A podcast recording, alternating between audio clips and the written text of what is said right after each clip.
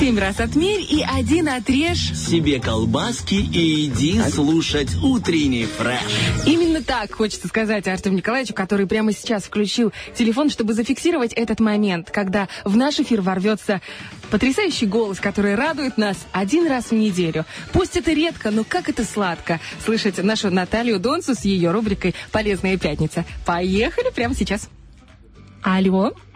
А, Доброе утро. Доброе утро. А, Доброе утро, здравствуйте, Наталья. Пятница наступила, значит, утренний фреш станет еще красивее, еще наряднее и еще полезнее, потому что сегодня вы с нами на волне. Итак, расскажите нам, пожалуйста, чудо-человек, э, ну, для меня лично и для мужской части нашей радиостанции, э, в чем одеты, как себя чувствуете? А, Одета полностью в защитный костюм. Работаю сейчас в инфекционном госпитале в маске, в шапочке, в очках, поэтому в полном обмундировании, но тем не менее хочу поделиться полезными советами Это супер. с слушателями нашей республики. Отлично, отлично. Так, мы готовы. У всех открыты блокнотики, карандашики в ручках. А, Олечка пишет углем, потому что недавно была на шашлыках.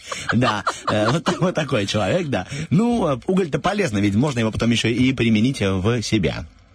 О чем мы узнаем сегодня от вас? А, не забываем, что я доктор-диетолог и доктор-гастроэнтеролог. Мгм. Сейчас время Великого Поста. Так. Вот хотелось бы э, людям, которые соблюдают пост, э, дать несколько советов, эм, как это правильно делать. То есть советы от диетолога. Дело в том, что во время Великого Поста ограничивается, как правило, белковая еда. То есть молочная еда, рыба, яйца, э, мясо. А это еда с высокой степенью насыщения. То есть, э, когда человек поел мясо или рыбу, он наелся, и это сытость на длительное время. Поэтому проблема людей, которые соблюдают пост, они постоянно ходят полуголодные. А то почему? Потому что они кушают в основном углеводную еду. Кашу, макароны, э, там, э, вертуты какие-то, постные печенюшки, картошку. То есть, э, как правило, эта еда не дает длительного чувства сытости. Ну и, соответственно, конечно, люди переедают, то есть перегружают свою поджелудочную железу. То есть это поэтому, ну, можно сделать вывод, что в пост, э, к сожалению, даже можно набрать вес, да?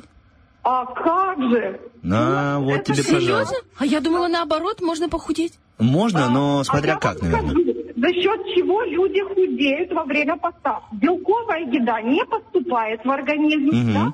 А организму нашему абсолютно все равно, откуда брать белок. То есть ему вообще неважно, соблюдаете вы пост, не соблюдаете. Ему для своих нужд, для образования ферментов, гормонов, иммунных клеток, для образования мышц нужны белки. Ну, такой, Поэтому- получается, знаете, чуть бесцеремонный, да, наш организм. Да, То есть конечно. захотел, взял. Так, первобытный мужик такой. этот белок все равно для себя, для своих нужд возьмет. И откуда он берет этот белок? Из наших мышц. Да. И, постящиеся люди худеют за счет того, что у них теряется Мышечная масса. мышечная масса. А это, к сожалению, очень плохо. Поэтому, если люди все-таки постятся, хочу акцентировать внимание на то, что им нужно использовать растительный белок в правильной комбинации. Вегетарианцы это прекрасно знают. Они умеют сочетать белковую еду для того, чтобы получать полноценный белок. Дело в том, что растительный белок, вот там, допустим, э, из каш, там, из э, э, сыра топу, к примеру, да, это не полноценный белок. А для, для строительства ферментов и гормонов нужен полноценный белок. Так вот, как его сделать? А, сочетание бурого риса вместе с бобовыми, то есть растительный белок из бурого риса и растительный белок из бобовых, вот именно в сочетании дает полноценный белок, который уже идет на строительство ферментов, гормонов, иммунитета и всего остального. Например, делаем пересыпку рис, э, овощи и добавляем туда зеленый горошек отличное полноценное уже блюдо. Либо делаем чечевичный суп и туда добавляем рис. Либо делаем плов с нутом. То есть э, такой вот можно найти выход для того, чтобы постящиеся люди могли получать полноценный белок. Мгм. Очень полезно, большое спасибо, будем знать. Значит, нам нужен э, нут, нужен рис и нужна чечевица. Да, э, то есть это лидеры по источнику растительного белка. Также, конечно, не стоит забывать, что больше всего белка это, э, если каша, допустим, то это гречневая каша, Так. Топляная каша, обращаю внимание. Какая-какая? Конопляная. Конопляная? А что, есть такая крупа у нас? Конечно. Обалдеть. Она, она не во всех э, продается э, магазинах и супермаркетах, но тем не менее она есть. И э, такая каша, как кино. Также стоит во время поста обращать внимание на сыр суфу, тоже отличный источник растительного белка. Также добавлять семечки и орехи, допустим, в салат или в какие-то готовые блюда, особенно семена кунжута, льняные семена, э, тыквенные семечки ну и орехи как источник растительного белка соответственно.